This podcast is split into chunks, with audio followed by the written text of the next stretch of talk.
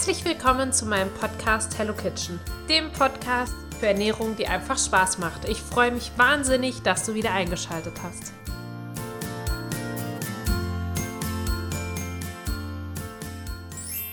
Hallo und herzlich willkommen zu einer neuen Folge von Hello Kitchen Podcast.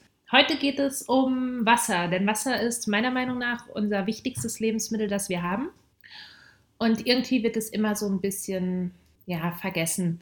Also ich lese ja auch viel zu Ernährungsumstellungen und Diäten und Crash-Diäten und ja, weiß ich nicht was alles. Und was mir wirklich auffällt, bei den wenigsten Programmen, ich nenne es jetzt einfach mal Programmen, äh, wird Wasser erwähnt oder wie wichtig das ist, Wasser zu trinken. Und das finde ich ganz frappierend, denn im Grunde genommen ist es rein theoretisch möglich, fünf, ja, ich glaube, fünf Kilogramm Fett zu verlieren, indem man einfach pro Tag 500 Milliliter, ich glaube, es waren 500 Milliliter äh, mehr Wasser zu sich nimmt. Jetzt klingt natürlich 5 Kilo pro Jahr nicht so viel. Aber wenn man bedenkt, ähm, dass man ja quasi gar nichts dafür tut, außer Wasser zu trinken, was unser Körper ja sowieso muss, ähm, finde ich das schon ausgesprochen viel. Ähm, warum sehe ich jetzt Wasser als unser wichtigstes Lebensmittel? Also zum einen sinkt die Konzentrationsfähigkeit, wenn zu wenig Wasser vorhanden ist, denn Wasser sorgt im Körper für den Transport von Nährstoffen zu den Zellen. Wenn das nicht mehr so ist, funktioniert unser Körper nicht mehr so gut. Und zwar so ziemlich alles unseres Körpers funktioniert nicht mehr so gut. Der Körper geht dann auf Sparflamme und macht wirklich nur das, was dringend wichtig ist. Also er geht dann quasi auf Lebenserhaltungskurs. Im Übrigen ist es auch so, dass ein Mensch, der sieben Tage gar nichts trinkt, also wirklich gar nichts, würde sterben. Wenn man sich das mal so überlegt oder, oder gar keine Flüssigkeit zu sich nimmt. Wir nehmen ja auch Flüssigkeit durch unsere Lebens-, also durch feste Nahrung zu uns.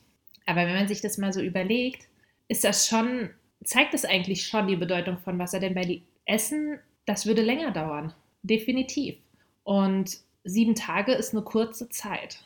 Von daher denke ich, ist ähm, da schon mal, ja, es, da, es, zeigt uns einfach da unser Körper, wie wichtig ähm, Wasser für uns ist.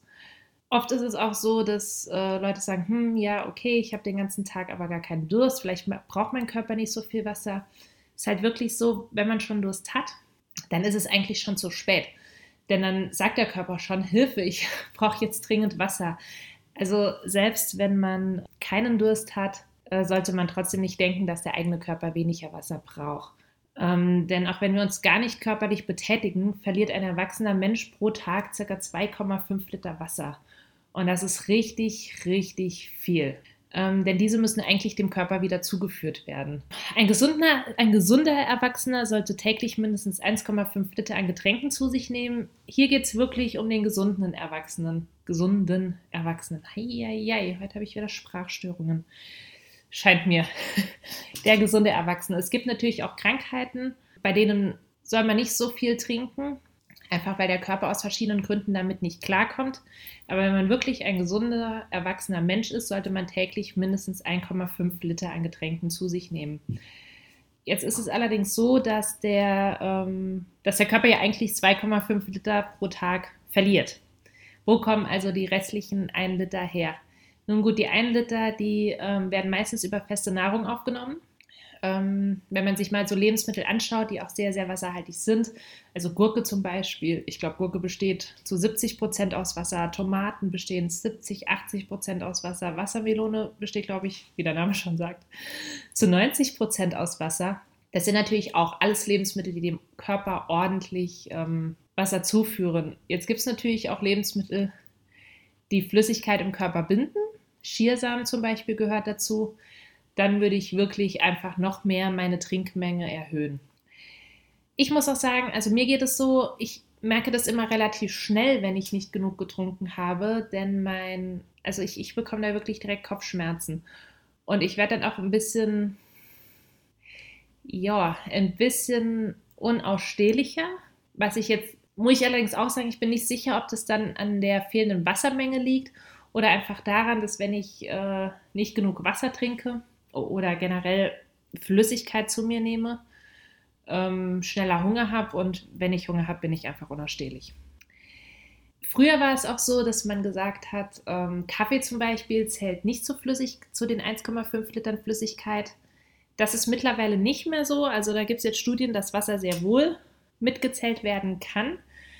Ähm, es ist nämlich so, dass Wasser nicht dem Körper Flüssigkeit entzieht, sondern einfach harntreibend wirkt.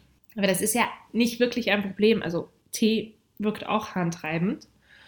Und Hauptsache, man hat irgendwann im Laufe des Tages diese 1,5 Liter Flüssigkeit zu sich genommen. Ich würde die allerdings, muss ich auch ganz ehrlich sagen, nicht in Form von 1,5 Liter äh, koffeinhaltigen Kaffees zu mir nehmen, denn dann hat man ein ganz anderes Problem irgendwann.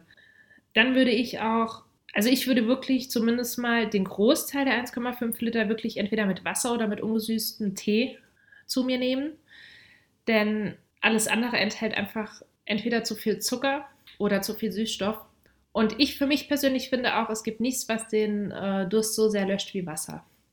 Also wenn ich zum Beispiel mega Durst habe und ich trinke dann, weiß ich, eine Limo oder eine Apfelschorle, ich habe dann hinterher dreimal so viel Durst. Und deswegen muss ich sagen, äh, finde ich das, wenn man das mit Wasser zu sich nimmt, schon am besten. Ja, was gibt es noch über Wasser zu erzählen? Außer, dass wir uns glücklich schätzen sollten, dass wir Zugang jederzeit, in jeder Sekunde zu frischem Wasser haben hier in Mitteleuropa oder generell in Europa, habe ich, glaube ich, gar nicht so viel zu Wasser zu erzählen, außer dass wir es alle wirklich mehr schätzen sollten. Ja, das war es heute wieder von mir. Ich wünsche euch noch einen schönen Tag, Abend, was auch immer und freue mich, wenn ihr mich bald wieder einschaltet. Bis dann!